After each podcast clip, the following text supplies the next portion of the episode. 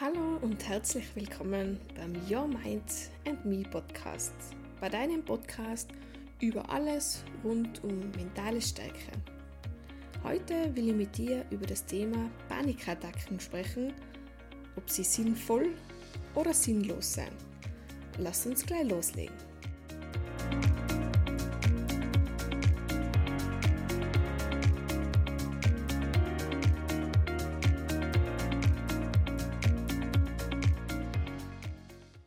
Vielleicht hat sie die Frage zu Anfang gleich ein bisschen verwirrt, weil solltest du Panikattacken haben, wirst du vermutlich denken, okay, sie sind auf jeden Fall sinnlos. So wie ich mir selber das auch lange Zeit gedacht habe. Ich habe zehn Jahre Panikattacken gehabt, die in meiner Lehrzeit angefangen haben.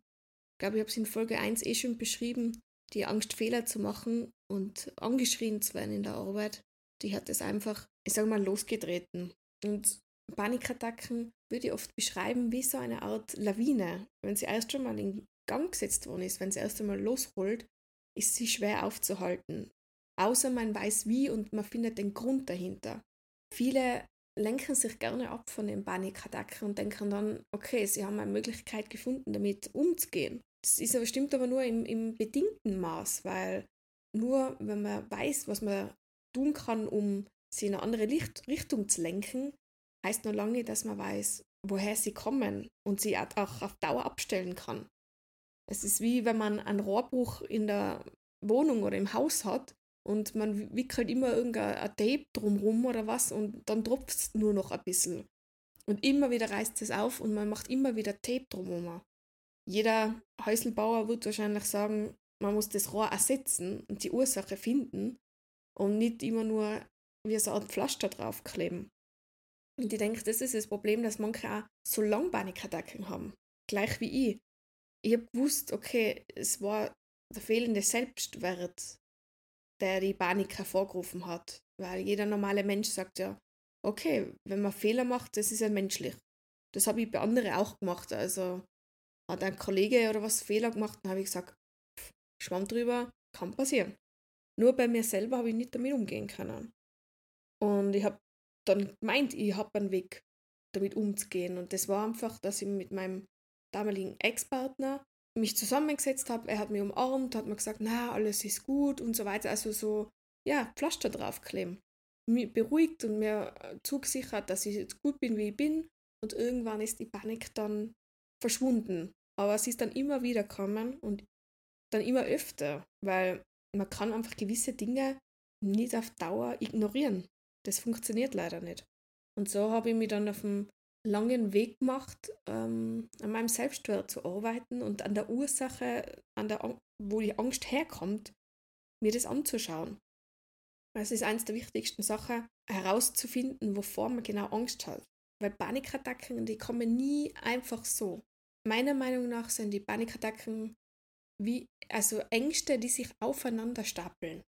Also das ist wie so der Jenga-Turm, wo man das, das Spiel mit den Holzklötzchen, man stapelt das aufeinander und irgendwann fällt der Turm um. Oder wie, wie so eine Art Vulkanausbruch. Irgendwann kocht es so hoch, dass der Vulkan ausbricht. Die Sache ist, da wir unsere Ängste ignoriert haben, entstehen die Panikattacken. Wenn wir jetzt wieder die Panik ignorieren, muss unsere, unser Körper, unser Geist, unsere Seele, also alles, was wir sind, uns es auf andere Weise klar machen.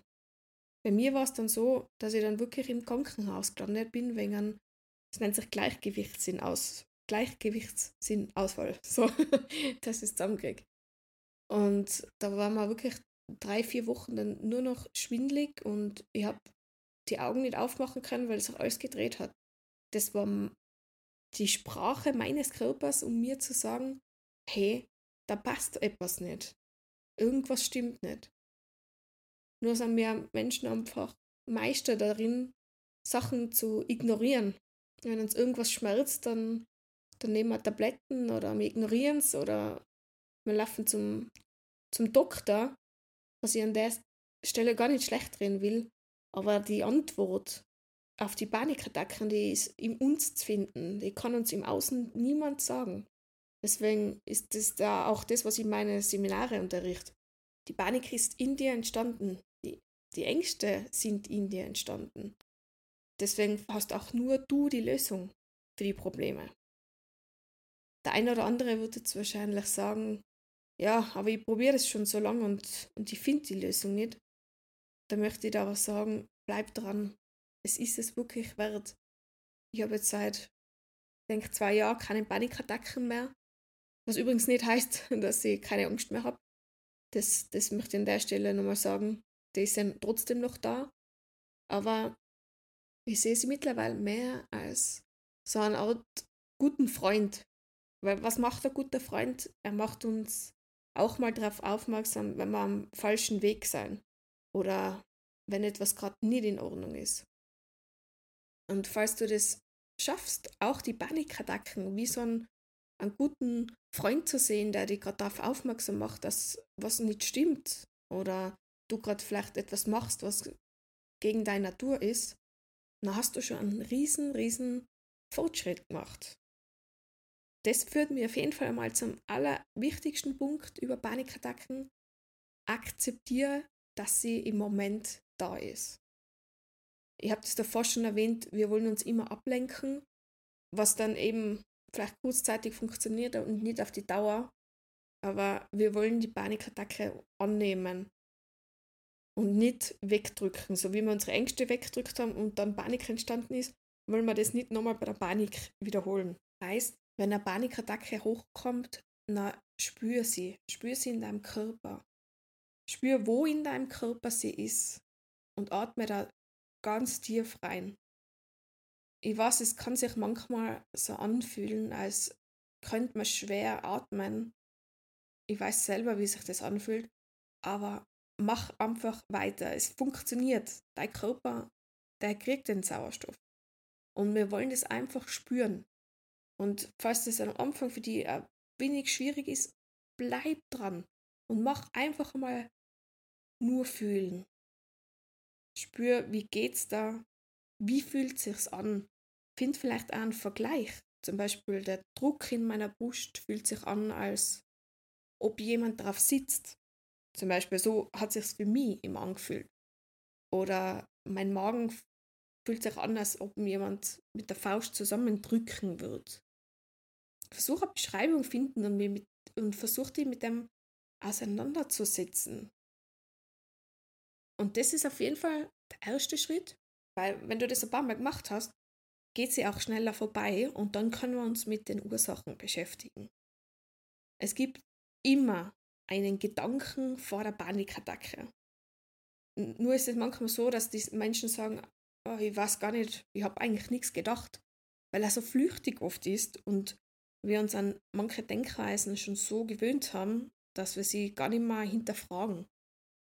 Also wenn die Panik vorbei ist, fragt die, okay, ganz ruhig, atmen, was habe ich gedacht, bevor das Gefühl bei mir entstanden ist? Und du kannst vielleicht in das restliche Gefühl, was noch in dir ist, mal reinspüren und mit dem reden wie mit einem Menschen und sagen, okay, was ist jetzt passiert? Warum bist du jetzt auf einmal da?